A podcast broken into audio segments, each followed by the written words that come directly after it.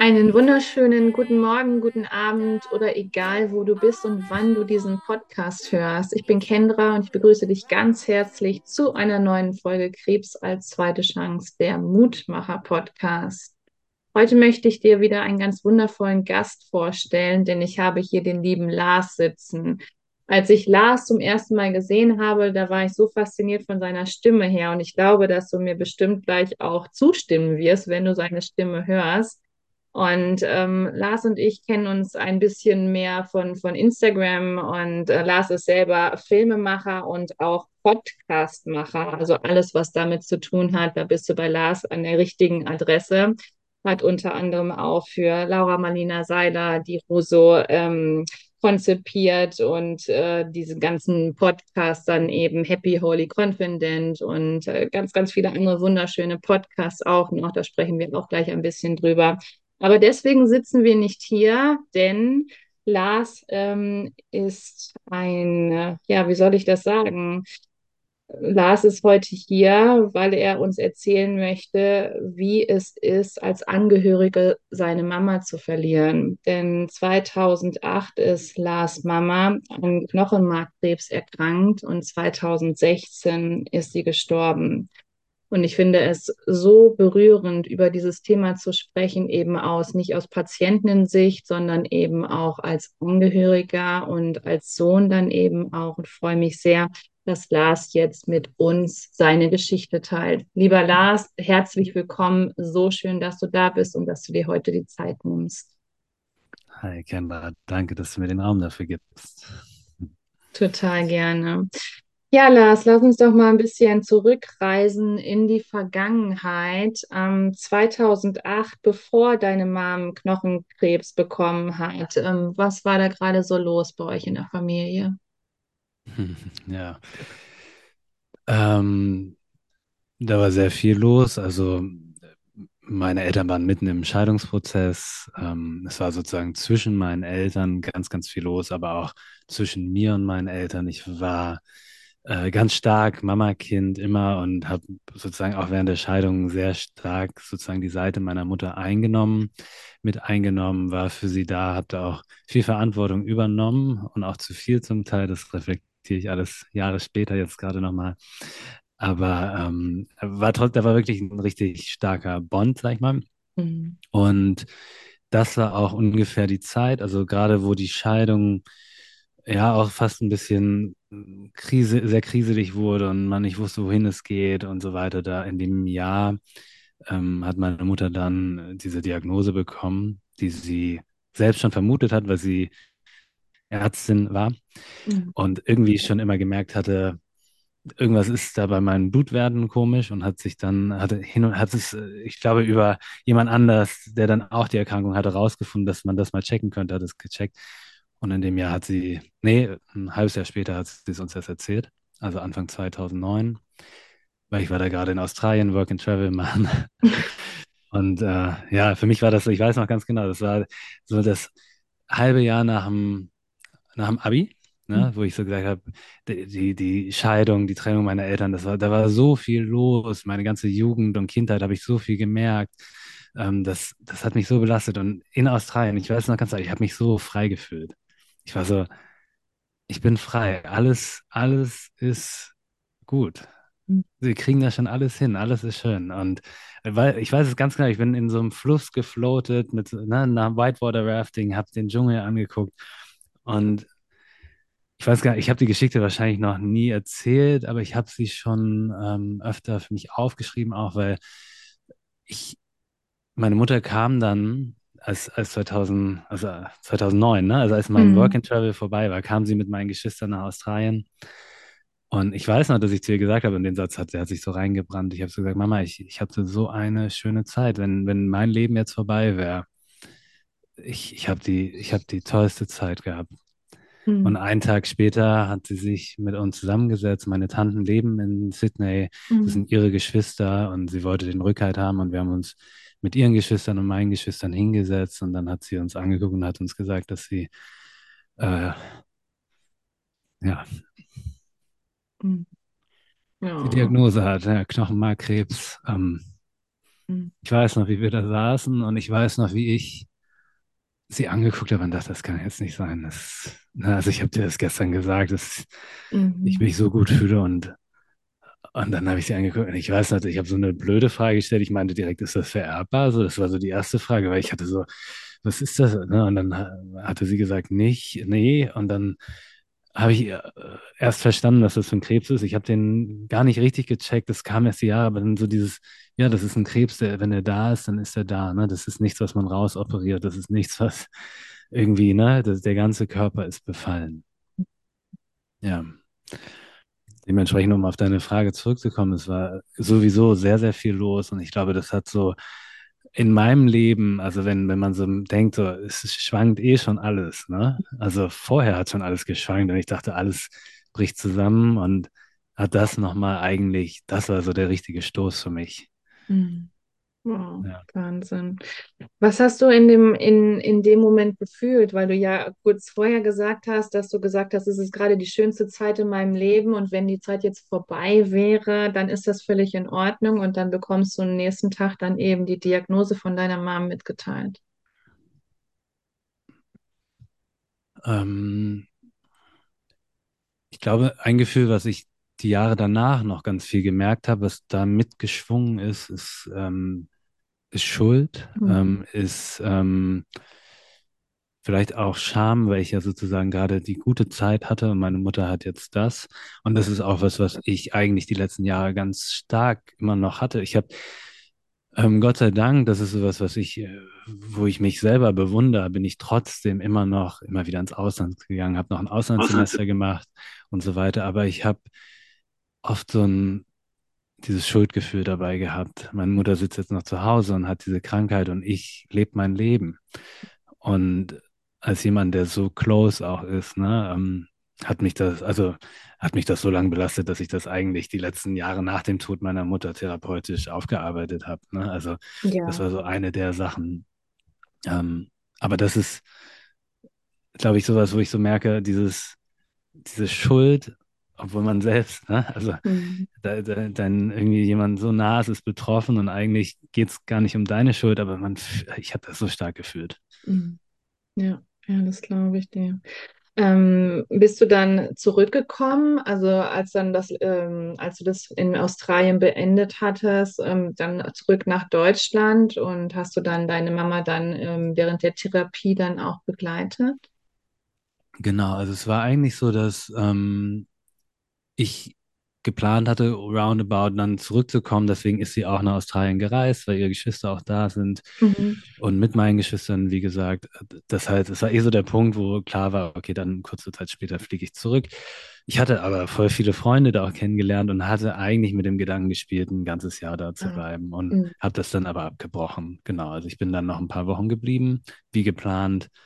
Ähm, hatte, glaube ich, sogar ein Open-End-Ticket, also hätte verschieben können, aber habe Mhm. den Flug dann zurück nach Deutschland genommen und ähm, war dann hier, habe dann auch in der Nähe, also ich komme ursprünglich aus Hannover, ich habe dann in Mhm. Hildesheim studiert, was sehr nah ist, Mhm. um, um nicht aus Hannover wegziehen zu müssen, ähm, um immer sozusagen in der Nähe zu sein. Ich war auch dann noch sehr lange, habe ich zu Hause gewohnt, also ähm, bis, bis äh, Anfang 20, irgendwie so, ich glaube 24 oder sowas, also bin ich dann während des Studiums da geblieben und habe sie, ja, das ist eine gute Frage, also habe sie zwar begleitet, aber so richtig die Therapie begann erst sehr, sehr spät. Also die begann Okay. erst, äh, ne, 2016 ist sie gestorben und 2015 begann erst die richtige Therapie.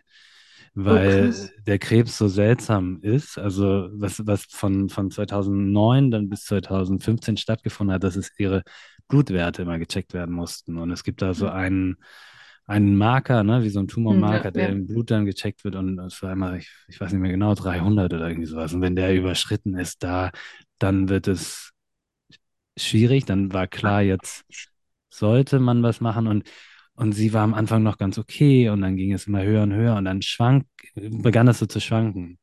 Mal war es drüber, dann war es wieder drunter. Also wenn das, ich weiß nicht, ob es 300 war, aber, ne, aber so mal so gefühlt, Mhm. auf einmal war es 400, dann war es 200.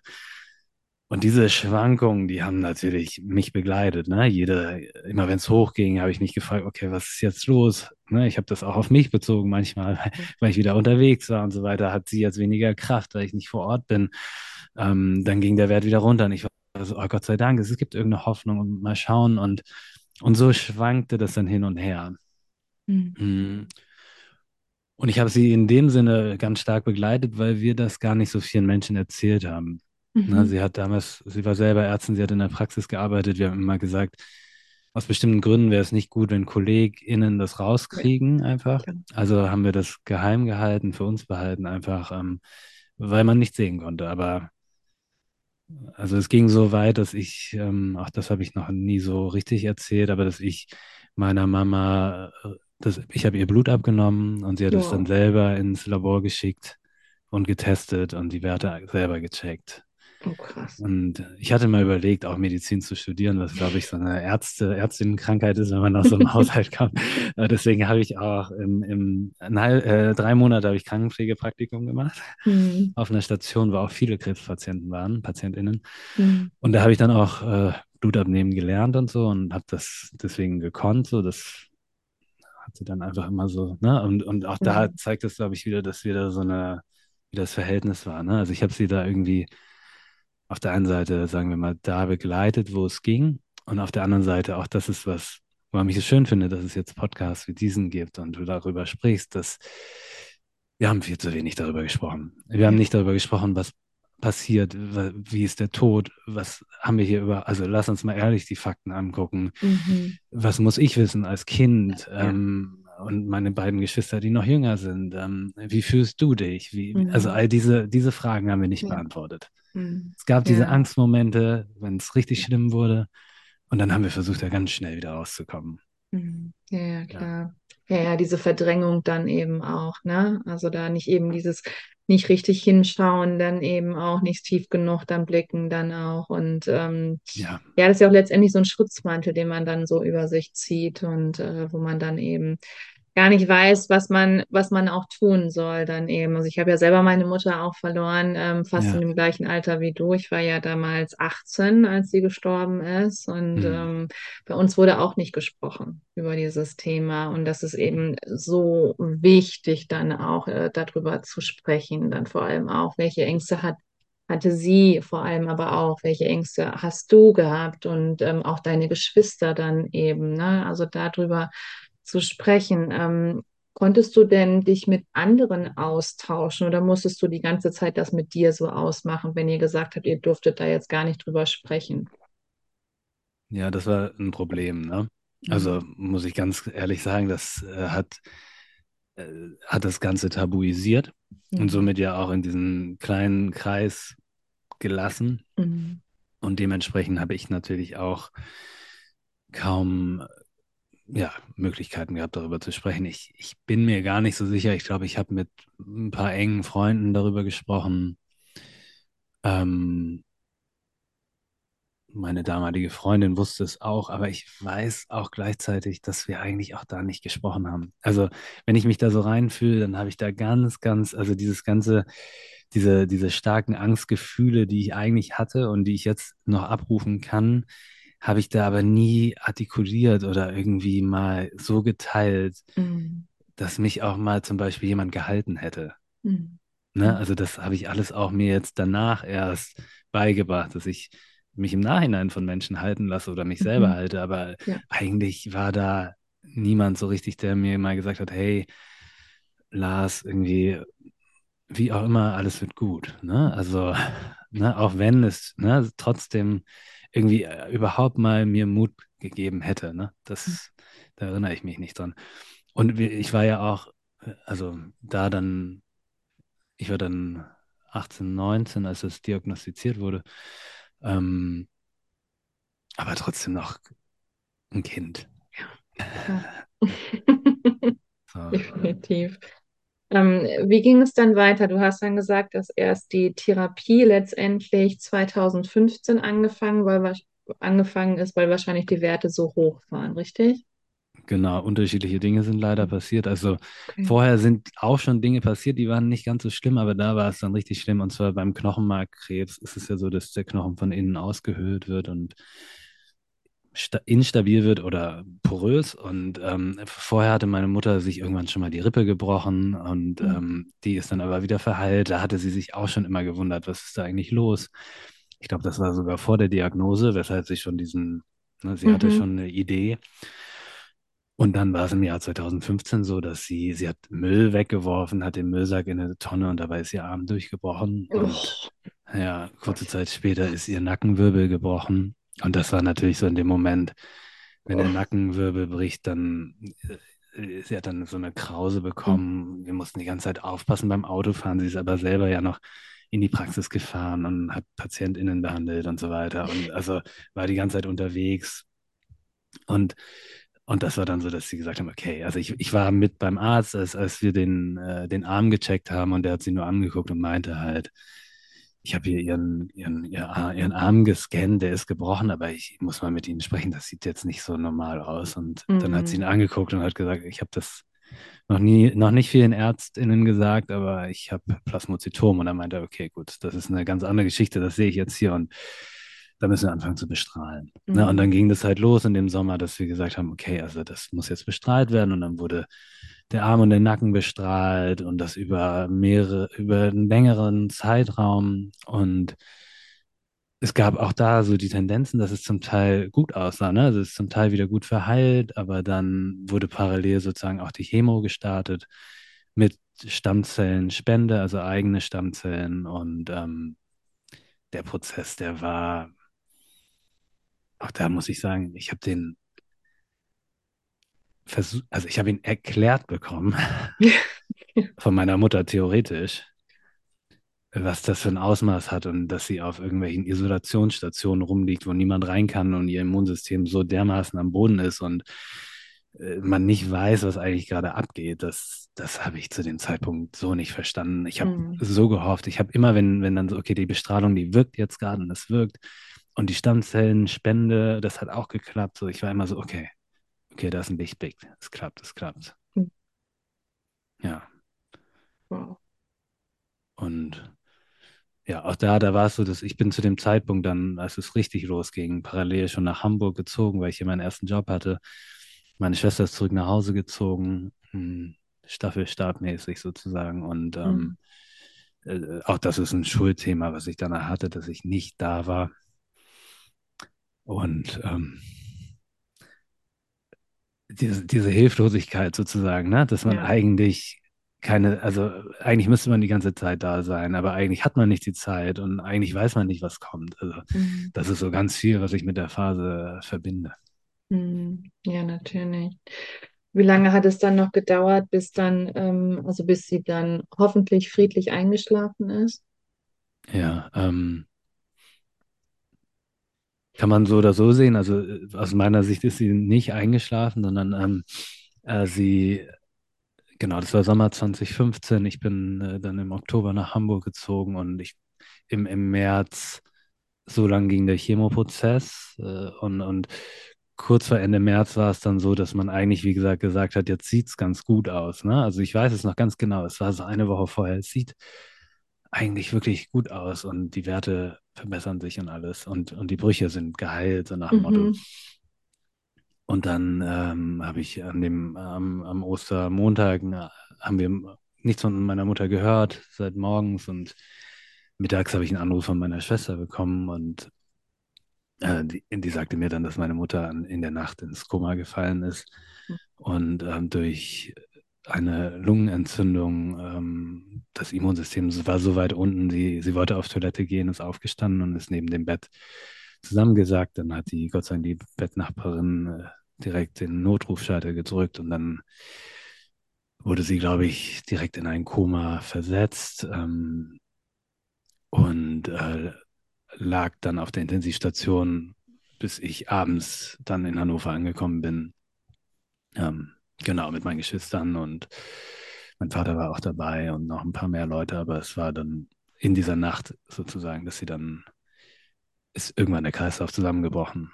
Also es war ein total absurde Situation, die ich so in meinem Leben hoffentlich nie wieder erleben möchte und Mhm. die man irgendwie aus Filmen kennt, aber die tatsächlich nicht so ist, sondern viel abgeklärter und härter und tausend Geräte und ne, dieses, dieses äh, Hoffen, dass es, dass sie aufwacht, bis man irgendwann merkt, so, okay, wenn sie jetzt noch aufwacht, weiß ich nicht. Ne, auch, auch das habe ich theoretisch mal durchdacht, ne? Kennt man ja diese Konzepte Ja, aus der Schule ja. oder so. Wenn jemand aufwacht oder will man das und dann Mhm. ist es so, dass du weißt, wenn sie jetzt aufwacht, was geht dann überhaupt noch? Mhm. Ja, Ja. Mhm. Gab es denn den Moment, wo ihr euch verabschieden konntet oder gab es den Moment gar nicht? Doch, den gab es. Ja. Also, ähm, wir haben uns nicht entschieden, die Geräte auszuschalten. Mhm. Wir wurden gefragt. Mhm. Ja, es war eh klar, dass an einem gewissen Punkt der Kreislauf zusammensacken wird, egal ob wir sie ausschalten. Und äh, wir als Geschwister haben uns zusammengetan und haben gesagt, das machen wir nicht. Das, damit, mit der, das ist eine Entscheidung, die, die, die kann ich nicht bis an mein Lebensende mit mir rumtragen. Mhm. Und in anderen Fällen ist es vielleicht wichtig, ich, auch da, das ist alles Einzelfall betrachtet. In diesem Fall war es so, man guckt jetzt einfach und entweder bricht der Kreislauf von alleine zusammen oder nicht. Und ähm, genau, und dann war es irgendwann, äh, ich, ich weiß noch, wir saßen in diesem Raum und er hat immer weiter abgenommen. Und irgendwann war der an so einem Punkt, dass man, dass klar war, dass er jetzt tiefer und Mhm. tiefer fallen wird. Und dann haben wir schon einige Stunden gehabt, also bis vier Uhr nachts waren wir da, indem wir immer wieder in Wechsel, es durften immer nicht alle in den Raum und so weiter. Ne? Solche Geschichten gibt es dann ja auch noch. Äh, Und dann, wo wir in, in Wechsel, also so rotiert sind, immer wieder eine, eine Person rein. Und ich habe die Hand gehalten, ich hab, konnte sie berühren, ich konnte ihren Kopf küssen, ich konnte ihr Sachen sagen. Und ähm, das habe ich machen können, ja. Wow. Wahnsinn. Also auch vielen lieben Dank, dass du das äh, mit uns teilst. Ich merke, wie sehr dich das eben auch noch ähm, bewegt und was ja auch noch, also mich bewegt es auch total. Ich muss mich auch schon zusammenreißen hier. Ähm, aber ich finde das so wichtig, dass du das auch mit, mit uns teilst oder dass du es eben auch mit der Welt teilst, weil es ist so oft, dass man mit diesem Thema alleine gelassen wird, dann eben auch. Wie, wie war das so bei euch? Also auch nach dem Tod von deiner Mama, ähm, gab es Momente oder gab es ähm, Menschen, die auf euch zugekommen sind, auf dich zugekommen sind, um ähm, zu helfen? Nach dem Tod direkt, ja. Also da waren ein paar Leute direkt da. Ähm, Mhm. das ist auch was, warum ich auch angefangen habe, später dann über den Tod zu sprechen, weil mich das selber so überrascht hat, was man alles in 24 Stunden regeln muss und wie schnell ich entscheiden muss, ob der, ob meine Mutter sozusagen unten im, sagen wir mal, Kühlschrank des Krankenhauses Mhm. gelagert wird oder woanders. Das sind so Mhm. Sachen. Also ich, ich weiß noch ganz genau, ich dachte, ich habe doch gerade meine Mutter verloren. Also jetzt kriege ich direkt die Frage, wie, bleibt sie 24 oder 48 Stunden hier Mhm. und wohin, ne? Und welcher. Bestatter? Und, und das sind so Sachen, die mich völlig überrollt haben und wo ich trotzdem mit meinen Geschwistern auch sehr viel handeln musste, alleine. Mhm. Sowas wie Steuererklärungen der letzten Jahre und solche Geschichten. Mhm. Aber andere Sachen, wo, wo Leute aus der, also aus der Familie einspringen konnten. Und ich habe nicht viel Familie in Deutschland. Wie, wie gesagt, ich bin halb Indonesier, da ist viel Mhm. im Ausland. Mhm. Ähm, aber so ein bisschen Familie, die da war, die, die ist zum Teil sehr ein, schnell eingesprungen. Ne? Sowas wie, okay, wie macht man jetzt so eine Anzeige ne? für die, Mhm. für die Beerdigung? Ähm, bei anderen Dingen wurde uns direkt geholfen. Also wie gesagt, dieses, welchen Bestatter nehmen wir tatsächlich und ähm, also diese ganzen formalen Dinge, äh, die ich auch, das habe ich gebraucht. Ne? Also ich brauchte diesen Rahmen, dass jemand da ist, weil ich das gar nicht wusste Mhm. und wahrscheinlich den Rahmen auch gar nicht halten konnte. Ich, ich war nur da, um dann Entscheidungen zu treffen. Und das wird ja absurd, ne? Also es geht ja ein bisschen in so einer kurzen Zeit dann beim Bestatter, welcher Sarg, welche Urne, wie soll sie verbrannt werden, was soll sie noch anhaben, soll sie ein Kissen bekommen oder nicht, ne? Während sie Mhm. verbrannt wird und du sitzt da und denkst so, auch da wieder, Alter, ne? Also auch das Thema Schuld wieder, ne? Also wo man sich selber fragen darf, was mache ich jetzt hier eigentlich? Also Ich habe mich immer versucht zu erinnern, wie meine Mutter gesagt hat, so, ich will kein großes Grab. Ich, ne, dann müsst ihr das irgendwie zahlen jahrelang und das Mhm. ist verschwendetes Geld und dann müsst ihr das Mhm. Grab pflegen. Ähm, und dann musste ich rausfinden, äh, ich habe dann immer so überlegt, will sie begraben, will sie verbrannt werden oder nicht. Und Mhm. er hatte so eine Eingebung, dass sie immer Angst hatte, in einem Sarg zu liegen. Und Mhm. deswegen haben wir uns dann gemeinsam entschieden für die Feuerbestattung. Mhm. Aber das sind auch so Dinge, die musste ich so schnell abrufen, ne? Mhm. In, in so einer Situation, wo so ein Mann vor dir sitzt und wie so eine Hakenliste so abhakt und fragt, Ja. ne, wie machen wir, was machen, wann kommt das? Okay, okay. Und dann habe ich dasselbe, also ich glaube, wir haben dann gesagt, okay, nee, wir, wir legen da kein Kissen unter, ne, weil das wird direkt verbrannt. Auch das hätte Ja. unsere Mama nicht gewollt. Mhm. Ne, da glaube ich, also da habe ich gemerkt, wie wichtig es ist, intuitiv in mir verbunden, nochmal mich reinzuführen und zu überlegen, was hätte meine Mama gewollt. Nicht, was wollen jetzt alle außen. Ja, Und ich genau. glaube, die anderen Leute, die haben mir da gut geholfen, dass sie sozusagen diese ganzen formalen Dinge dann aber für uns so abgeklärt haben. Ne? Ja. Mhm. Wie ging es dann nach dem Tod deiner Mama weiter? Also, ähm, ich kann mir vorstellen, dass es wahrscheinlich auch sehr schwierig für euch war. Also, du hast eben ein bisschen kurz angeschnitten, dass du ja auch thera therapeutisch begleitet wurdest. Ähm, war das schon direkt danach oder wie war das? Magst du uns ein bisschen mitnehmen? Ja, gerne. Also es hat noch ein bisschen gedauert, würde ich sagen, also ein paar Monate. Es war nicht so, dass ich direkt gesagt habe, ich gehe jetzt in Therapie. Mhm. Mm, Es war aber so, dass ich das Gefühl schon hatte, dass ich was brauche. Und das, äh, also, weil du eben gefragt hast, wer, wer, wer war für euch da? Also ich glaube, das, das war auch das Spannende. Es waren einige Leute direkt danach da. Und danach ist es wieder natürlich so auseinandergeflogen, weil jeder, jede Person hat sein eigenes Leben, ihr eigenes Leben und ähm, ja, du, du sitzt dann trotzdem alleine da zu Hause und hast deine Mama eben nicht mehr. Ja. Und, und dieses Gefühl zu verkraften, Mhm. das war total schwierig und ich weiß, dass es waren Menschen da, aber ich habe nicht mit vielen Menschen wirklich connected. Mhm. Also ich habe wenig Begegnungen gehabt, in denen ich mich wirklich verstanden gefühlt habe. Ich habe wenig Begegnungen gehabt, wo wirklich so das, was ich gerade spüre, nachvollzogen werden konnte. Und das Mhm. waren spannenderweise dann auf einmal Begegnungen mit anderen Menschen, die dieselben Erfahrungen hatten. Ne, in meiner Agentur, wo ich war, wo dann klar war und sich umgesprochen hat, Lass hat seine Mama verloren, deswegen ist er jetzt ein paar Tage krank. Ich war Mhm. tatsächlich fünf Tage krank, danach habe ich weitergearbeitet. So, ähm, weiß ich auch nicht. Ich glaube, damals musste ich das machen, um auch da zu verdrängen. Ja, natürlich. Ähm, ne? Und weiter zu funktionieren, zu funktionieren, ne? so. Ähm, und, und dann war es so, dass ich da aber dann mit Menschen gesprochen habe, in der, weiß ich noch, in dem Arbeitsumfeld, die dann gesagt haben, hey, wir können in der Mittagspause mal spazieren gehen. Ich habe das selber erlebt. Und Wow. dann hatte ich so diesen Blick, dass ich so gemerkt habe, boah, krass. Und die letzte Zeit warst du ja die Person, die alleine war und niemand hat dich gesehen, weißt du? Mhm. Und Mhm. hat die Geschichte verstanden und dahinter geguckt und vielleicht gefragt, wie geht es dir jetzt eigentlich? Was kommt hoch, wenn bestimmte Sätze gesagt werden, die vielleicht triggering sein können, so, ne? Mhm. Ähm, und auf einmal sehe ich ihn so viel mehr aus meiner eigenen Perspektive. Und er mich auch. Das war ein Kollege, weiß ich noch. Und, und ähnlich war es mit anderen Begegnungen, die ich im, im Zug hatte. Ich eine Begegnung ähm, mit einem Mann in einem, Nach in einem Nachtzug, neben dem ich Mhm. saß. Und, und auf einmal erzählte er mir, dass, dass er vor drei Jahren seine Mama verloren hatte. Und ich hatte meine Mama gerade verloren. Und Mhm. Ich weiß noch, wir haben die ganze Zugfahrt durchgequatscht. Oh, Ich weiß wow. nicht mehr, wie er heißt und, und wo er lebt und wo er ist. Und ich weiß nur, dass wir diese ganze Nacht also geredet haben. Das war wirklich so ein, über einen Overnight-Zug, so nach dem Motto, ne? 22 bis 4 Uhr oder so. Und, und er hat mir, ja, die Erfahrungen, die er geteilt hat, die waren so wertvoll für mich.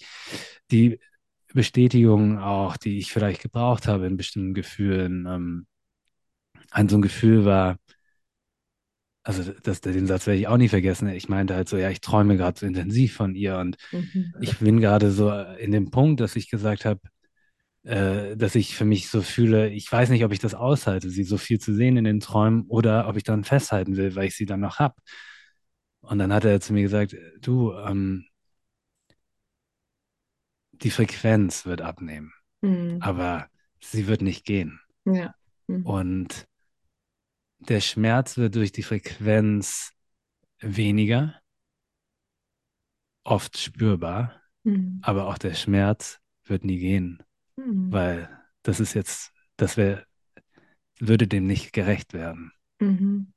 Mhm. Und Wow. auch das ist das, was ich jetzt immer noch spüre, warum ich, glaube ich, gerade auch merke, dass ich an vielen Punkten, während ich gerade drüber rede, wieder ganz tief da reinkomme und auch so berührt bin oder traurig, weil ich auch in der letzten Zeit es wieder geschafft habe, mich, sagen wir mal, gefühlsmäßig davon zu lösen. Und Mhm. theoretisch spreche ich ganz viel darüber. Also ich, ich teile öfter meine Geschichte und ich gehe nach außen und spreche über Therapie und über den Tod und so weiter und weiß, dass meine Mama nicht mehr da ist. Aber irgendwo, wenn ich mich wirklich mit dem Gefühl verbinde, weiß ich es auch nicht so richtig. Also dann spüre ich diesen Schmerz dann doch und der ist genauso wie damals.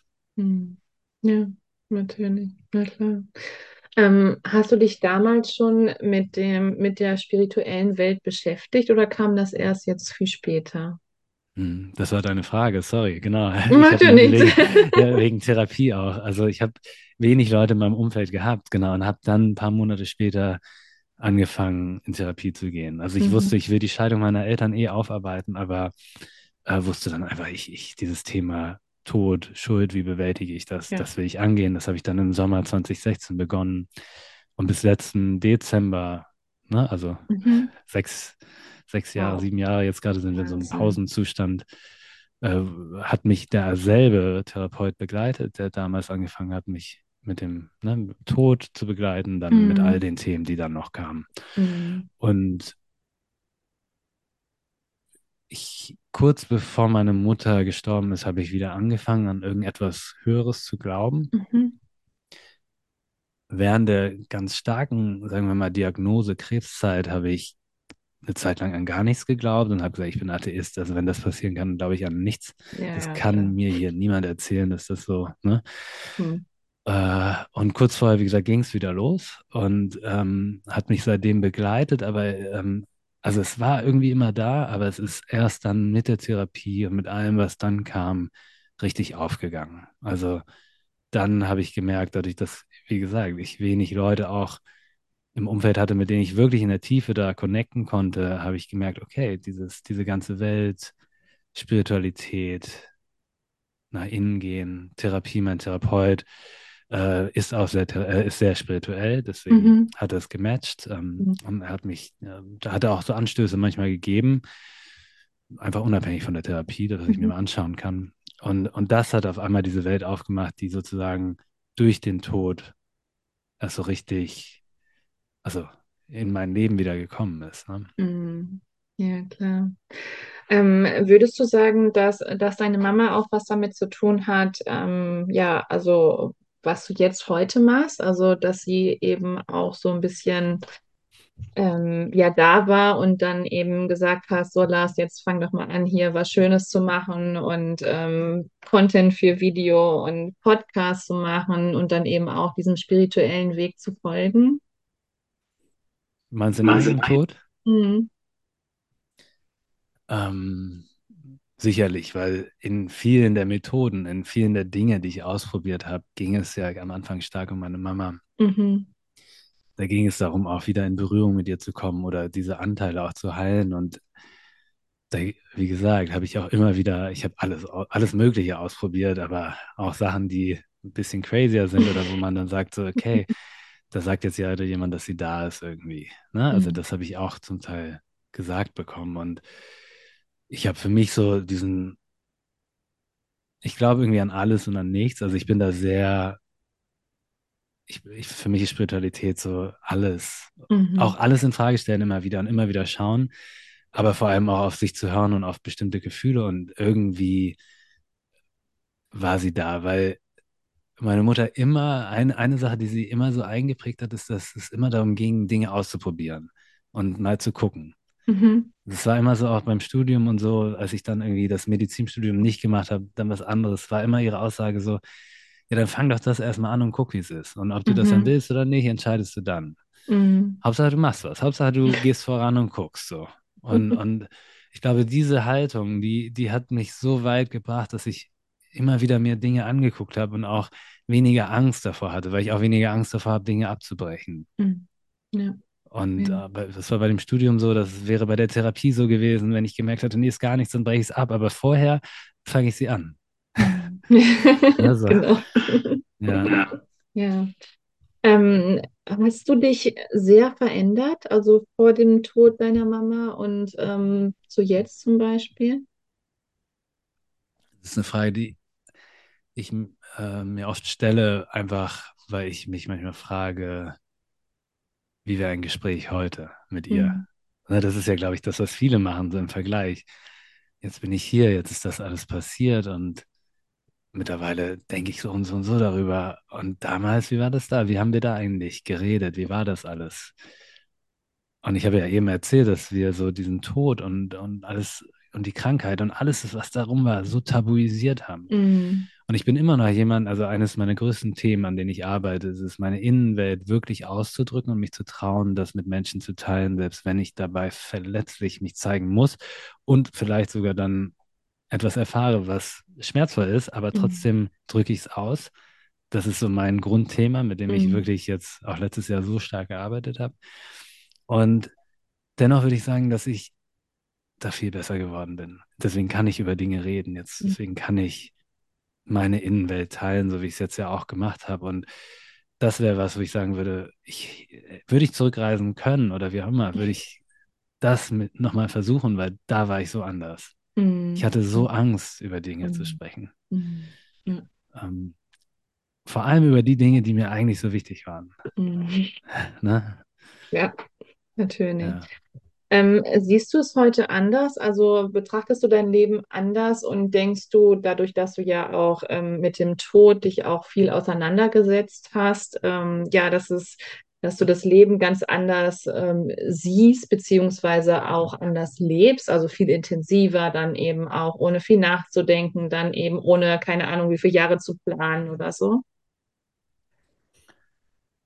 Ähm, Auch eine total spannende Frage, die ich letztes Jahr angefangen habe, mir mehr zu stellen, weil ich das bei anderen gehört habe. Ich habe nämlich gehört, dass äh, bei einer bekannten Freundin, die hatte gesagt, dass als sie, dadurch, dass sie, ihre beide ihre Eltern verloren hat, hat sie so diesen Drang, immer ganz viel zu machen und zu Mhm. schaffen, weil sie selber Angst hat vor dieser Vergänglichkeit.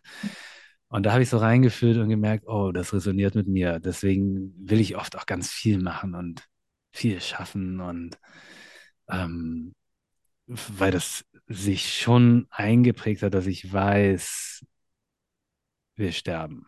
Mhm. Und das schon irgendwie auch Part of my life ist und auch so im, im täglichen, ja, so im Handeln mich immer wieder irgendwie beeinflusst. Mhm. Und, und ich denke darüber nach, dass, wie viel Zeit hat man noch hier auf der Erde? Was passiert alles? Ne? So, Ja. was, und trotzdem, ja, wenn du diese Frage, wie du sie stellst, ist spannend, weil ich schon gemerkt habe, dass wenn ich mich so anschaue, zum Teil im Vergleich zu anderen, dass ich gemerkt habe, ja, ich, ich will das Leben in der ganzen Fülle leben. Ich will Dinge erfahren und ich habe vor drei Jahren ja einfach gekündigt und geguckt, was jetzt passiert, weil ich einfach nicht mehr zufrieden war. Und ich glaube, das ist auch so ein Ding, was ich daraus mitgenommen habe, dass ich nicht irgendwo drin versacken will und nicht zufrieden sein will, weil ich einfach weiß, wie schnell man sterben kann. Mhm. Ich, Ja. ne, also ich bin näher an der Todeszahl von, also an dem, meine Mutter ist 60 geworden, ich bin jetzt 34. Das heißt, ich bin Mhm. näher da dran als an meinem Geburt, an meiner Geburt. Also mal rein vom, vom rechnerisch. Und ich weiß aber, worauf ich noch Lust habe, was ich noch erfahren will, was mir Spaß macht, was, wo ich vielleicht noch durch muss, ne, was alles dazugehört. Und ähm, da würde ich schon sagen, habe ich gleichzeitig in der Angst auch immer irgendwie dieses, diese Offenheit, in diese Erfahrungen zu gehen. Mhm. Wow, super, super schön. Ähm, Lars, wie ist es? Hast du dein, dein Frieden jetzt gefunden? Also vor allem auch du ähm, mit deiner Seele und eben, dass dieses, dieses Schuldthema, wir wissen, dass es keine Schuld gibt und ähm, dass du das eben, ja, dass du das gehen lassen konntest. Ich habe das, ich würde mal sagen, einen Großteil davon gehen lassen. Ja, Mhm. also immer wieder Dinge probiert, wo ich genau das ähm, nochmal versucht habe zu integrieren. Ich habe vor zwei Jahren, glaube ich, vor zwei Jahren habe ich meine Mama ähm, in einem, das war so eine Art schamanisches Coaching, da habe ich meine Mama nochmal beerdigt, Mhm. aber einfach mit ihrem Bild und mit den gleichen Songs, die auf der Beerdigung liefen. Ähm, richtig auch so nochmal so ein bisschen Anerkennung dem Ganzen geschenkt und gesagt, okay, diesen, dieser Moment ist für mich. Nicht wie auf einer Beerdigung, wo alle auf dich gucken Mhm. und ne, du eigentlich überall bist, aber nicht bei dir, habe ich das Mhm. nochmal gemacht für mich. Und habe ich, Mhm. glaube ich, einige Dinge so geschafft, ja, zu shiften, zu transformieren. Und trotzdem weiß ich das in mir drin. Und vielleicht ist es, verwechsel ich das mit dem Schmerz, der immer bleibt, aber so etwas, was immer noch in mir ist. Also da sind Dinge, die noch damit verbunden sind. Ich merke das vor allem bei, bei so alten Kindheitsthemen. Ich glaube, das ist so, ich weiß nicht, wie du, ob du das kennst, aber manchmal, wenn man wir, wir arbeiten ja so viel an diesen Schattenseiten und Mhm. was wir so erlebt haben in der Kindheit und wie das war. Und, und da gibt es ja auch manchmal so Dinge, wo man so sagt, okay, das war voll scheiße, was deine Mama gemacht hat. So, das muss man auch mal aussprechen. Na ne? klar. Ja? Aber ich merke immer, dass mir das irgendwie schwerer fällt als manchmal anderen Menschen, wo die Eltern noch leben, weil die können das ja sagen und danach zu ihren Mhm. Eltern gehen und dann ausleben, die Liebe, die sie jetzt haben. Wenn Mhm. ich das jetzt sage, so, ey, das war voll kacke, das hat damals echt, ich musste damals viel zu viel Verantwortung übernehmen. Mhm. Ähm, dann weiß ich so, ja, und ich habe aber nicht mehr die Chance, das irgendwie zu besprechen. Und ich glaube, Mhm. diese ganzen Themen, die damit verbunden sind, die hängen noch in so einer, wie so einer Zwischenwelt.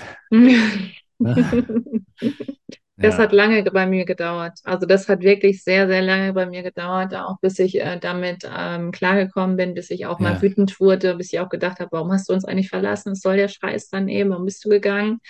Aber es mhm. ist auch ganz, ganz wichtig, sich damit auseinanderzusetzen dann eben, weil dann ähm, hört auch der Schmerz mehr auf dann auch, ne? Und ähm, dieses, diese Frage nach dem Warum und ähm, dann ja, auch, also letztendlich ähm, kann man dadurch dann auch seinen, seinen Frieden finden. Doch, auf jeden Fall. mhm. Hm, Wahnsinn. Total schön. Danke dir. Ja, danke dir, ist ein Lars. Impuls, da nochmal tiefer reinzugehen, auch für mich gerade. Ja, Ja. genau. So wollte ich es jetzt nicht sagen, aber du hast es gut erkannt. Ja, das ist oftmals so, dass wir uns nicht erlauben, gerade wenn wir ähm, Elternteile verloren haben, ähm, dass wir auf sie wütend sind. Und das ist aber völlig gerechtfertigt. Das ist eben auch, dass viele Frauen das zum Beispiel auch haben, dass sie gar nicht laut sein können, dass sie diese Wut gar nicht ausdrücken können. Und Mhm. ähm, das war bei mir eben ganz, ganz lange so der Fall. Das ist, glaube ich, schon seit erst seit zwei Jahren oder, oder drei Jahren, wo ich das auch mal auslebe, aber ich habe es mir vorher einfach nicht erlaubt. Und ähm, das ist natürlich dann auch, dass dieser Schmerz so tief sitzt und ähm, ja, dass das eben transformiert werden kann dann auch, ne? Ja, Lars, ich glaube, wir können noch stundenlang weiterquatschen. Ich hätte zum, zum Schluss aber noch mal eine Frage, auch insbesondere als Angehöriger. Ähm, wie siehst du das? Wird genug getan für diejenigen, die jemanden verloren haben? Oder könnte es mehr Unterstützung geben? Und wenn ja, wie könnte die aussehen? Ich, du bist da tiefer drin und kennst dich da mittlerweile so gut aus, was ich so inspirierend finde. Aus meiner Sicht, wie ich es damals erfahren habe, wie ich es erlebe, wenn jetzt in meinem Umkreis äh, gerade noch Me Menschen Angehörige verlieren, Mhm. sehe ich das immer noch, dass das nicht so ist. Also, dass ich, ich kann nicht mal ganz genau sagen, was alles erschaffen werden dürfte, damit das passiert, aber ich weiß, dass dieses Gefühl von alleine sein und nicht so richtig wissen, wohin mit sich und seinen Gefühlen und an wen wendet man sich und wie ich eben schon beschrieben habe, wendet man sich vielleicht an die falsche Person, weil du öffnest dich jemandem, der das nicht nachvollziehen kann und du kriegst nicht das zurück, was du gerade brauchst, ne? Also das ist, glaube ich, was, was ich ganz stark gespürt habe und wo ich jetzt auch, wenn, wenn mich mal Bekannte oder Freundinnen anrufen, die, denen das passiert ist, zurückgespiegelt bekommen, okay, die wollen mit mir sprechen, weil ich das anders höre. Mhm. Ja, Mm. genau. Und diese Räume oder Plattformen oder das Connecten von Menschen, die sozusagen Hinterbliebene sind und da aufgefangen werden oder ne, sich gegenseitig diese Gefühle geben, die mir damals jemand Fremdes im Zug gegeben hat, zum Beispiel. Das ist, glaube ich, das, was, was viel mehr kommen dürfte. Und dazu gehört halt auch, dass über den Tod, über Krebs und so weiter, Therapie und viele andere Gesundheitsthemen mehr gesprochen wird. Mhm. Weil auch das ist ja was, was du wahrscheinlich erlebt hast, dieses, dieses Gefühl, du sagst jemandem, also, ne, also auch die, bei mir war es ganz krass auf der Arbeit dann damals, oh, der hat seine Mama verloren, aber irgendwie bis auf dieser Kollege, der das auch nachvollziehen konnte, spricht niemand mit dir. Nein. Und Ja. dann ignorieren sie das, weil sie nicht was böse gemeint ist, sondern weil sie nicht wissen, wie. Ja. Spreche ich es an, spreche ich es nicht an, überspiele ich es, unterspiele ich es so Mhm. nach dem Motto. Ja. Also alle Facetten sind dabei. Mhm. Und das hat mich damals, äh, ja, das, das, das fa- fand ich damals, dass es etwas war, wo ich mich dadurch sehr allein gefühlt habe. Und ich glaube, wenn mehr enttabuisiert wird und ich auch weiß, wie ich mit jemandem mich austauschen darf, wenn der jemanden oder die jemanden verloren hat, dann, dann ist das schon viel wert. Mhm. Ja. Ich hätte noch super gerne eine letzte Frage zum Ja. Schluss. Und zwar, ähm, würdest du sagen, dass die spirituelle Seite dir sehr geholfen hat? Sie, die spirituelle Seite hat all das, was in den letzten Jahren passiert ist, stark in mir hervorgebracht. Ähm, ich glaube, sie war, wie ich schon vorhin meinte, in mir verankert, irgendwie in Mhm. mir, weil ich schon Anknüpfpunkte davor hatte, ähm, mit Themen, die ich dann wieder vergessen habe oder wie auch immer. Ähm, aber ich habe schon, schon Eckart Tolle und so mit 19 gelesen und solche Geschichten. Also, und Oh, dann wieder wow. so, ja, ja, und danach wieder so, ah, so ganz verstehe ich es nicht. Aber es war so immer so ein, ne, so ein Andocken. Und ähm, in den Momenten jetzt, wo ich sozusagen wieder das Gefühl hätte, und das kann ja immer noch passieren, das passiert auch jetzt, ähm, unterzugehen zwischendurch, ist das etwas, worauf ich mich, wo ich, also wo ich mich immer dran festhalten kann. Mhm. Ja. Und was ich eben schon meinte, es, es gibt Ups und Downs und es gibt alles und nichts. Ich weiß nicht, woran ich glaube und was, für, was Spiritualität überhaupt bedeutet. Mhm. Und ich weiß aber auch nicht, woran ich an, bei der Medizin glaube, weil ich komme aus einem Ärztehaushalt und meine Mutter ist an der Chemotherapie gestorben. Wir haben daran geglaubt und gehofft und meine Mutter wusste auch gleichzeitig die Risiken und es war ihr klar, dass genau das passieren konnte, wie es passiert ist. Mhm. Es ist immer beides da. Und es gibt keine richtige Guideline hier auf diesem Abenteuerleben. Und ich glaube, wir schwanken hin und her, aber dieses, das ist das, was Spiritualität für mich bedeutet. In diesem Schwanken, ich gehe vielleicht runter, aber ich versink nicht ganz, Mhm. sondern ich komme wieder hoch. Und ich sage, eine der krassesten Sachen, dadurch, dass meine Mutter mir so nah stand und also eine der krassesten Sachen ist mir passiert in meinem Leben. Es ist schon passiert. Mhm. Ich weiß, es könnten noch andere krassen Sachen passieren, aber das ist so eine, eine Sache, wo ich gedacht habe, wenn das, wenn meine Mutter stirbt, ich weiß nicht, was das mit mir macht. Und es Mhm. ist passiert. Mhm. Und ich weiß, es ist das Leben äh, gewesen da Mhm. und es geht weiter und ich habe weiterhin etwas, woran ich mich festhalten kann. Super, super schön. Ja, Lars, ich danke dir ähm, für deine Zeit und ja, dass du uns mitgenommen hast auf diese Reise. Ich verabschiede mich jetzt schon mal und die letzten Worte gehören nur dir. Alles, was du jetzt noch sagen möchtest, ähm, das lass gerne die Menschen dort draußen wissen. Danke für dein Sein und dass du hier warst. Alles Liebe. Ja, nur nochmal als Abschlussgedanke, wenn das Thema Krankheit, das Thema Tod, wenn ihr gerade zuhört, in eurem Leben ist oder irgendwann kommt auf einmal. Ich habe selber immer gedacht, es kommt nicht, ich, ich werde davon nicht betroffen sein. Ähm, ich glaube, es ist ganz, ganz wichtig, sich mit ein paar Menschen in seinem Umfeld zu connecten und wirklich seine Innenwelt mit allem Schmerz, mit aller Ohnmacht und alles, was da hochkommt, zu teilen und es rauszulassen. Und, und ein Satz, den ich bekommen habe, der war, es ist, it's okay not to be okay. Und das war ein, etwas, was ich mitgenommen habe. Nicht immer glauben, dass wir was für andere halten müssen und stark sein müssen, auch wenn bei uns gerade die Welt untergeht. Teil das und es kommen die richtigen Menschen auf uns zu. Ihr Lieben, wenn das nicht ein wunderschönes, emotionales Interview war, ähm, was Lars heute hier mit uns geteilt hat, dann weiß ich es aber auch nicht. Ähm, Lars hat uns mitgenommen auf eine Reise in den Tod von, von seiner Mama, ähm, wie er die ganze Zeit geglaubt hat, dass er schuld daran ist, an dem Tod, weil er oftmals nicht da war weil er eine Aussage kurz vorher getroffen hat, als er die Diagnose gesagt hat, dass, ähm, dass es ihm so gut geht und ähm, ja, wenn er jetzt sterben würde, wäre das nicht schlimm. Und dann kam einen Tag später dann eben die Diagnose. Aber er nimmt uns auch mit in die, in die Schattenwelt und ähm, teilt aber auch mit, wie wichtig es ist, zu sprechen, wie wichtig es ist, mit anderen Menschen vor allem zu sprechen, wie wichtig es ist, auch eine Therapie zu machen, dann eben auch. Und ähm, dass uns keine Schande ist, therapeutisch begleitet zu werden. Und ähm, ein, ein sehr, sehr großes Vorbild äh, sehe ich da, Lars. Und ähm, ich fand seine Geschichte sehr, sehr berührend und ich hoffe, dass du ganz, ganz viel mitnehmen konntest. Und denk auch immer daran, das Leben kann so schnell vorbei sein. Deswegen genieße jeden einzelnen Tag, jeden Moment. Und ähm, ja, ich wünsche dir von Herzen alles, alles Liebe, alles Gute. Vielleicht hast auch du jemanden verloren und möchtest darüber reden. Dann komm hier sehr gerne in meinen Podcast. Vielleicht bist du auch jemand, der selber an Krebs betroffen war oder ist. Und dann kannst du auch sehr, sehr gerne hier bald bei mir zu Gast sein. Ich wünsche dir eine wunderschöne Woche, wie immer. Bleib gesund. Alles, alles Liebe. Danke für dein Sein. Danke fürs Zuhören und bis bald. Deine Kendra.